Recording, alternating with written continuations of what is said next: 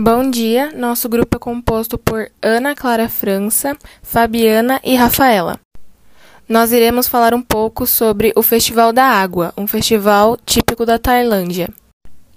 Essa festa significa basicamente mudança. Os tailandeses acreditavam que o período da festa serve para que as pessoas passem por uma renovação espiritual, lavem a alma e deixem para trás tudo o que as faz mal. Esse festival, que marca o Ano Novo Tailandês, segundo o calendário budista, acontece todos os anos do dia 13 ao dia 15 de abril. Meu nome é Rafaela e agora eu vou falar um pouquinho sobre a, a decoração né, desse festival da Tailândia. É, ele não tem muito uma decoração específica, mas existem várias imagens é, de Budas banhadas com águas e essências. É, também é, tem o, os elefantes, né? Que eles desfilam é, com ornamentos e etc. É, também é, tem os incensos, as flores esse tipo de coisa. E quais são as músicas desse festival, né?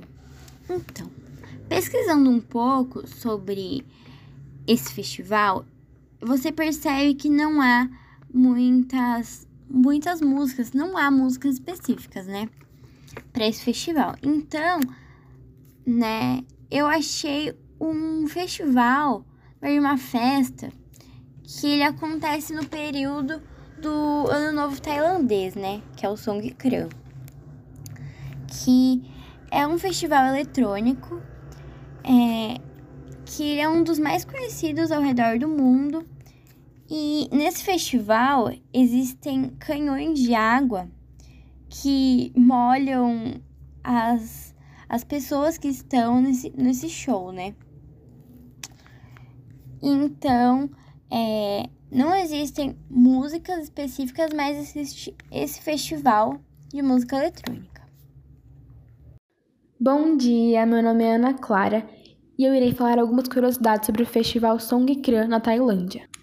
A primeira delas é que o festival dura três dias de muita diversão e água, e todos vão às ruas celebrar e molhar uns aos outros com baldes e armas de brinquedo.